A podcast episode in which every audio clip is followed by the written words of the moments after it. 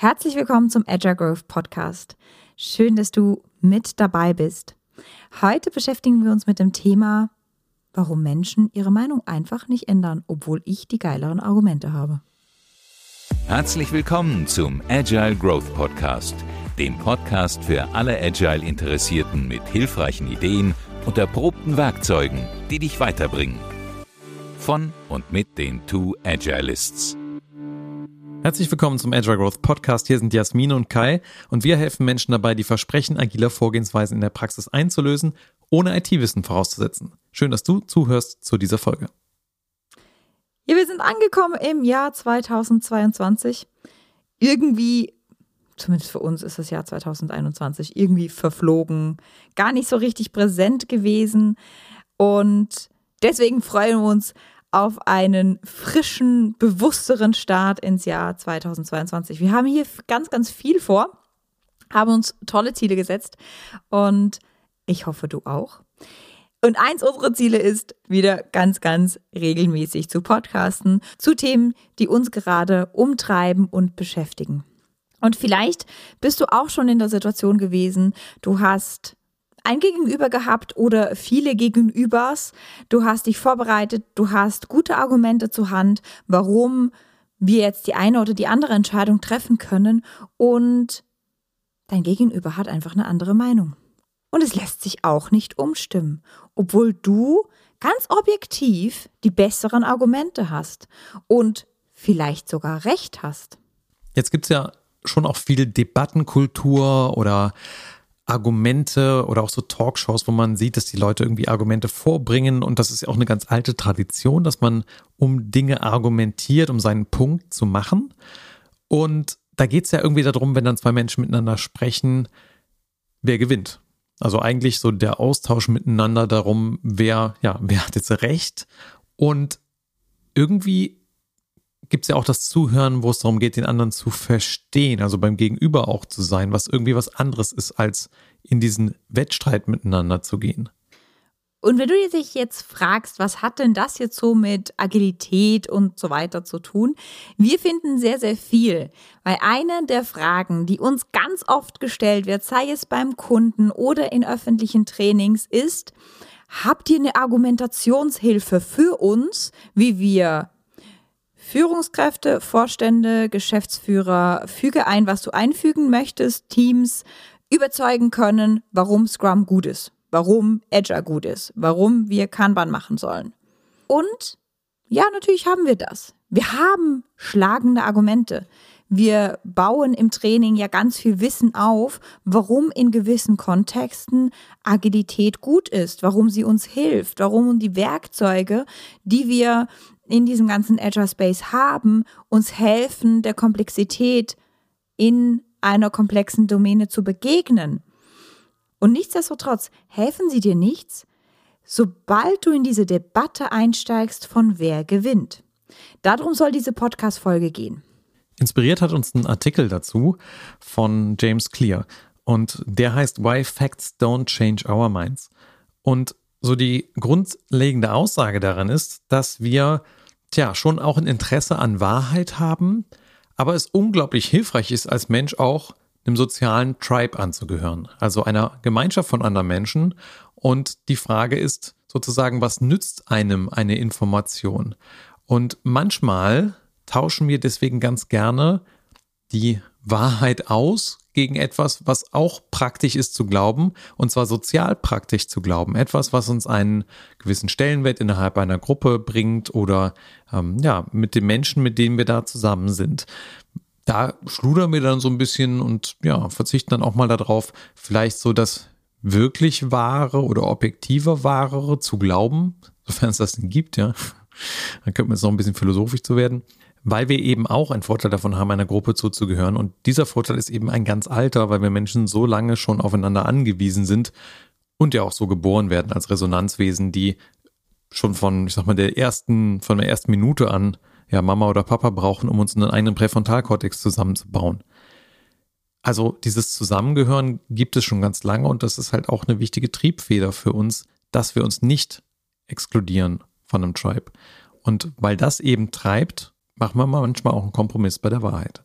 Und das heißt jetzt nicht, dass wir uns dann selber belügen oder dass ein bewusster Prozess ist, sondern das ist ein sehr, sehr unbewusster Prozess. Ich habe meine Daten und Fakten, auf die ich meine Meinung beruhe in meinem Kopf und wahrscheinlich entsprechen die nicht unbedingt der objektiven Wahrheit, insofern es die denn gibt, weil wir Menschen einfach, und da gehen wir jetzt so in diese ne, Informationsverarbeitung etc.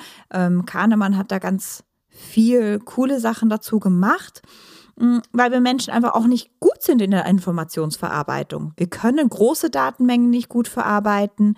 Wir ähm, glauben Geschichten eher, als dass wir Zahlen glauben etc. Also wir sind nicht sehr rational in der Datenverarbeitung per se schon mal. Und dann habe ich meine Fakten auf die meine Meinung beruht, die ist in meiner Historie drin, das ist unterbewusst, darauf greift mein Gehirn zurück und die bindet mich natürlich auch an die Gruppe, der ich zugehöre. Zum Beispiel in meiner Firma. Also wenn du dieses Argument hörst von, das haben wir immer schon so gemacht. Für viele ist das ja so, dass, boah, das ist voll das Totschlagargument oder oh, mit so Leuten kann ich nicht arbeiten. Da ist die Frage, was hilft mir, wenn ich dann so einen Ausruf mache oder was hilft mir diese, diese Haltung dagegen? Ich arbeite gerne mit solchen Leuten zusammen. Triggert mich das? Ja, es triggert mich enorm. Nervt es mich, dass die Leute diese Einstellung haben? Ah ja, natürlich. Aber was mir diese Einstellung eigentlich sagt, ist, ich fühle mich gerade wohl, wo ich bin. Ich gehöre hier einer Gemeinschaft zu, die Dinge in einer gewissen Weise, geregelter Weise für mich tun und das gibt mir eine Einordnung. Das hilft mir, meinen Alltag zu bestreiten. Und jetzt kommst du und sagst, wir tun es anders oder wir sollen es anders tun oder das, was wir getan haben, ist schlecht. Das heißt, was ich dann mache, wenn ich komme und sage, komm, lass jetzt mal Agile oder lass mal Scrum und der andere sagt, nö, wir haben das immer schon so gemacht, ist zu sagen, bitte verlass mal deine Gemeinschaft und komm zu meiner Gemeinschaft und mach Scrum. Das ist ein Riesenschritt für einen Menschen. Deswegen starten wir auch ganz oft bei so Einführungen von Agilität, indem wir das dann ja einfach mal begreifbar machen in Simulationen und so weiter und dann einfach die Frage stellen, wollt ihr das in diesem Team machen? Und mit der Entscheidung, das dann zu machen, sind wir natürlich auch in einer Form von neuer, ich fast gesagt, Schicksalsgemeinschaft dann für dieses Experiment, diese Zeit, wo wir das mal ausprobieren wollen. Also da ergibt sich dann schon auch ein Mitverändern. Das Team ist ja schon eine vielleicht vorher bestehende Gemeinschaft, wenn sich das jetzt nicht gerade für das Projekt neu formt. Und das dann da mitzugehen und auch wir, ne, die sich als Agile Coaches da einfügen in diese Gemeinschaft, sind dann Menschen, die das beeinflussen. Und wahrscheinlich ist es am einfachsten zu lernen von den Leuten, die so 98 Prozent ähnlich sind zu mir selbst. Das ist auch was, was der James Clear da in seinem Artikel rausstellt. Weil, wenn man eh schon so nah dran ist an dem anderen und spürt, wir schwingen gut miteinander, dann kann man auch mal die eine Idee mehr auch noch mitnehmen. Das ist dann gar nicht so schwierig, das dann noch für sich zu verinnerlichen. Das heißt, so dieses direkte Umfeld, und vielleicht hast du dieses Sprichwort auch schon mal gehört, ist so, ja, ähm, du, du wirst eigentlich so im Durchschnitt zu dem Menschen, der so im Schnitt ist wie die fünf, sechs Leute, die ganz nah um dich herum sind. Deswegen prägt ja auch Familie so sehr, wenn man groß wird oder sonst in der Firma, ne, wenn du ein kleines Unternehmen hast, was eine sehr starke so Startup-ähnliche Kultur hat, dann prägt das halt eben gegenseitig sehr, sehr stark oder deine Teamkultur, die dich täglich mit beeinflusst. Das sind alles so Quellen, von denen du Neuigkeit, Innovation viel, viel leichter adaptieren kannst, wenn du dich dem zugehörig fühlst. Also was machen wir jetzt mit dem Menschen, der sagt, das haben wir hier immer schon so gemacht? Wir versuchen zu ergründen, was sind denn die positiven Dinge, die für dich rausgesprungen sind oder rausspringen, wenn du Dinge so tust, wie du sie immer schon gemacht hast? Welcher Gemeinschaft gehörst du gerade an, die die Dinge so tut und warum tut ihr sie so? Und dann mache ich eben nicht das, was viele machen, ich hau mit Fakten dagegen und sage, warum das alles doof ist, was sie tun.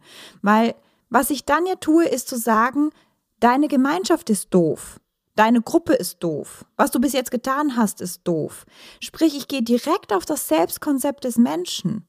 Auch wenn ich mir das schön rede und, und das rationalisiere und sage, boah, aber rational gesehen ist das ja alles doof. Also bin ich im Recht. Und dann bin ich wieder in diesem Streit drin. Wer hat jetzt Recht? Aber beide, wir, wir beide haben subjektiv für uns Recht. In unserer Gemeinschaft macht das, was wir tun, halt einfach mehr Sinn. Also das zusammenzusuchen, wo sind wir uns denn ähnlich? Wo haben wir gleiche Interessen? Wo können wir gemeinsam eine Interessensgemeinschaft bilden, um dann zu gucken, wie tun wir die Dinge anders?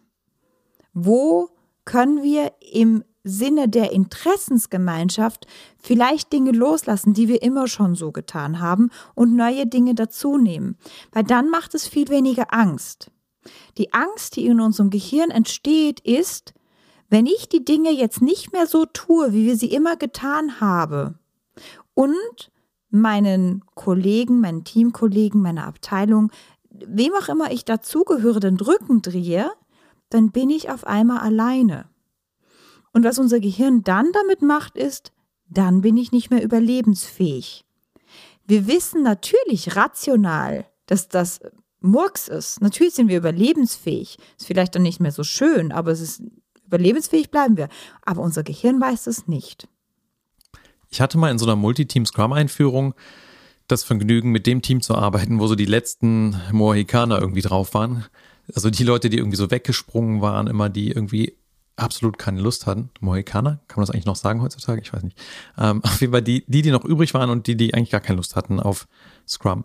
Und ja, da war dann irgendwie einer drin, der wirklich auch relativ offen kundgetan hat, dass er das ziemlich blöd findet, was hier gerade alles in der Firma passiert. Und ich hatte, das ist auch schon eine ganze Weile her, ich hatte, ich hatte damals so den Impuls, den muss ich irgendwie überzeugen, den muss ich irgendwie reinziehen, den muss ich irgendwie überreden und bin dann noch abends länger geblieben und habe irgendwie geguckt, dass wir irgendeine Verbindung miteinander finden. Wir hatten nicht so eine unglaublich gute Chemie, Chemie miteinander, aber das kam dann so mittelfristig. Und lange Geschichte kurz, das hat bis zum Ende nicht wirklich funktioniert. Und dazu gibt es auch einen spannenden Punkt in dem Artikel von James Clear, weil der sagt, naja, die heißesten Debatten gibt es halt zwischen den Leuten, die an dem unterschiedlichen Ende des Spektrums sind, also Gegner von Agile und Agile-Fans könnte man sagen. Aber das meiste Lernen passiert zwischen den Leuten, die sich ähnlich sind, also die eher nah beieinander sind in den Gedanken. Und wenn man das mal weiterspinnt, ist halt so die Frage als Agile Coach, oder jemand, der auf so einen agilen Raum irgendwie einwirken will, mit wem beschäftige ich mich vorwiegend? Wo stürze ich die meiste Energie drauf?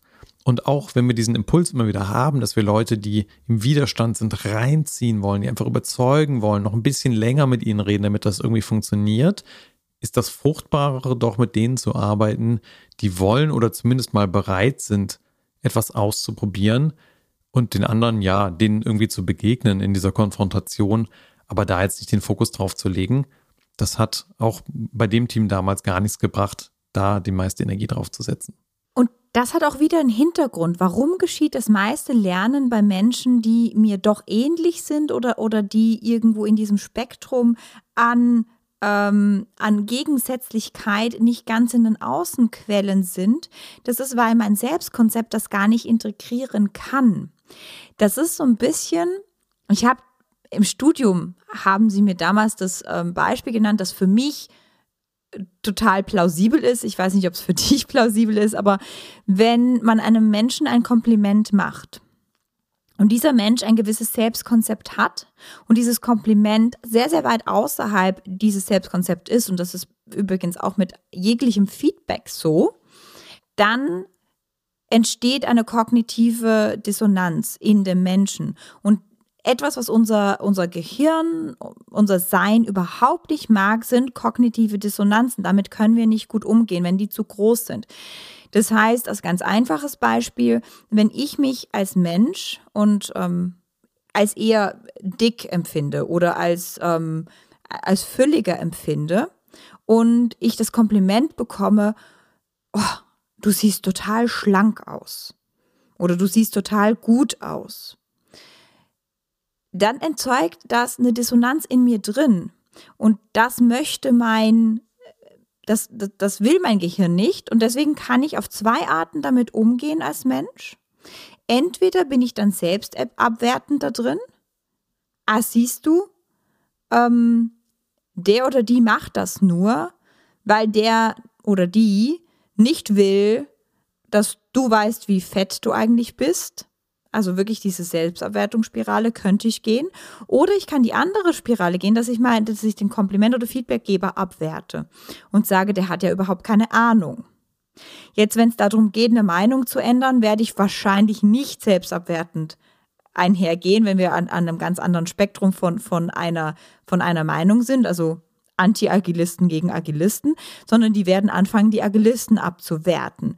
Und da kommen wir ja ganz schnell in diese Stereotypisierung von ähm, ich weiß nicht, das sind die Baumumarmer und die Hippies oder die haben ja von nichts eine Ahnung, die wissen ja gar nicht, wie richtiges Business läuft oder ist ja alles schön und gut, wenn man sich nur um Innovationszeugs kümmern kann, aber wir bringen halt das Geld rein hier, was auch immer ihr in eurer Firma alles hört ähm, zu den Agilisten versus die andere Stereotypisierung. Und das ist ja, das ist eine, eine ganz aktive Abwertung des Gegenübers, der, der äußeren Gruppe, die wir tun. Ah, das sind die, die nie was verändern wollen, die stehen der Innovation im Weg. Ähm, ah ja, die griesgrämigen alten weißen Männer und so weiter. Und wenn unser Gehirn das schon macht, das Gegenüber so abzuwerten, dann sind wir natürlich auch nicht offen dafür, dass wir vom Gegenüber lernen. Das heißt, zwei Punkte hier. Das eine ist, ich kann mich ähm, hinterfragen, wo, wo investiere ich meine Energie rein, von wem kann ich lernen, wer kann von mir lernen und das vielleicht für mich auch immer weiter auszuweiten. Und auch sehr, sehr achtsam als zweiter Punkt damit zu sein, wo werte ich andere Menschen ab? Und vielleicht mal ganz bewusst dahin zu gehen, wo ich einen Menschen abwerte und sage, okay, wenn ich es gerade weiß, dass ich das tue, vielleicht kann ich da ins Gespräch gehen und einfach mal von diesem Menschen lernen. Und es geht nicht darum, dass ich die Meinung des Menschen ändere oder viel von mir preisgebe, sondern dass ich einfach mal lerne, warum ist der an dem Punkt, wo er ist? Welcher Gemeinschaft gehört er an? Was für positive Effekte entstehen durch die Haltung, die dieser Mensch hat? Also wirklich zu lernen, diese Abwertungen ganz, ganz, ganz bewusst zu begegnen und dann mit dieser Information zurückzugehen und zu gucken, und was müssten wir diesem Menschen bieten, damit er einen Schritt auf uns zukommen kann. Ja, Widerstand ist auch eine Information, sagen die Systemiker ja gern dazu. Das ist natürlich manchmal emotional einfach herausfordernd, dann trotzdem mit der Konfrontation umzugehen. Da greift dann wieder so das ganze Thema, wie bin ich sozialisiert in Konflikten. Wir hatten auch schon mal eine Podcast-Folge über Konflikte, um da so dieses Störfeuer der Auseinandersetzung einfach auszuhalten und dann in diese konstruktive Phase reinzugehen, nachdem man es verarbeitet hat und zu schauen, wie Jasmin das gerade beschrieben hat. Ne? Wie kann ich da eine andere Form von Gemeinschaft schaffen? Wie kann ich mich an den gleichen Tisch setzen? Und ich glaube, das ist jetzt in der ja, Corona-Zeit, mit dem an den gleichen Tisch setzen, ne, mit digitalen Cafés, ja, irgendwie, ne, funktioniert das auch. Das war noch so ein bisschen einfacher, als wir so in den gleichen Firmengebäuden rumgewandelt sind und uns tatsächlich vielleicht mal in der Cafeteria oder beim Essen hingesetzt haben. Jetzt muss man halt schauen, wie kriegt man das irgendwie hin, je nach aktueller Firmenkultur wenn ich persönlich das mache, muss ich in einem sehr, sehr guten Zustand sein. Und da darf ich auch sehr achtsam mit mir selber sein. Kann ich das heute gerade oder kann ich das nicht? Weil wenn ich gerade nicht in einem so guten Zustand bin, wenn unsere Tochter uns nachts aufgeweckt hat und ich nicht ausgeschlafen bin etc., dann ist es für mich sehr, sehr schwierig, mit Menschen umzugehen, die sehr anders sind als ich. Da habe ich gelernt, darf ich sehr ehrlich zu mir sein. Das kann bei jedem anders sein. Bei mir ist es so, das heißt, ich bin da sehr achtsam ähm, mit mir selber. Wann kann ich das leisten? Wann möchte ich das leisten? Und, und wann kann ich das gerade nicht leisten? Also, also wann, wann brauche ich auch einfach mal die heile Welt? Wann umgebe ich mich mal einfach mit meinen Agilisten? Und wir erträumen uns die Welt, weil da draußen nehme ich auch Kraft. Und das ist auch ein Teil dieses sich Gemeinschaften aufbauen und dann Leute in die Gemeinschaft einladen und dieses sich an den gemeinsam zusammen an den Tisch setzen, das ist in Corona sehr viel schwieriger geworden, aber das ist eine ganz, ganz, ganz einfache und gängige Methode, wie wir Gemeinschaft stiften können. Und das vielleicht jetzt schon zum Abschluss von diesem Podcast, wenn wir wollen, dass Menschen ihre Meinung ändern, dann geht es oft nicht darum, ihnen Fakten vorzuführen, sondern es geht darum, eine neue Gemeinschaft für sie zu erschaffen. Und egal welche Meinung wir haben, wenn wir es schaffen, eine gemeinsame Mahlzeit einzunehmen, einen Spaziergang zusammen zu machen. Und da dürfen wir bestimmt einfach noch lernen, wie funktioniert das Corona-konform oder hoffentlich ist dann ähm, die, die lange, lange nur Homeoffice-Zeit auch irgendwie mal vorbei, dass wir immer wieder so gemeinschaftsstiftende Elemente integrieren können, weil dann, wenn wir eine neue Gemeinschaft zusammen erschaffen, dann sind wir auch bereit, unsere Meinung zu ändern und eine gemeinsame neue Wahrheit für uns zu finden. So, damit hoffen wir, dass wir dir wieder ein weiteres Puzzlestück gegeben haben, was du für dich benutzen kannst zur Arbeit in agilen Umfeldern oder solche, die es noch werden dürfen. Und wenn du es lieber ein bisschen praktischer hättest und ein bisschen mehr Fleisch am Knochen oder Seitan am Reis, ähm, dann ist vielleicht die beste Variante dafür unsere ja, liebevoll erdachte und konzipierte Agile Coach Ausbildung, die jetzt im Februar startet im Pilot. Gibt es ein zwei Wochenend Seminar dazu von freitags bis sonntags, wo wir sehr intensiv uns reinknien in die Themen, die einen Advanced Certified Scrum Master beschäftigen. Und wenn du dazu noch Fragen hast, guck einfach auf agilegrowth.de, da haben wir schon relativ viel dazu geschrieben und schreib uns an, sodass wir Fragen im direkten Dialog mit dir einfach klären können. Wir wünschen dir eine ganz wunderbare Woche und freuen uns aufs nächste Mal.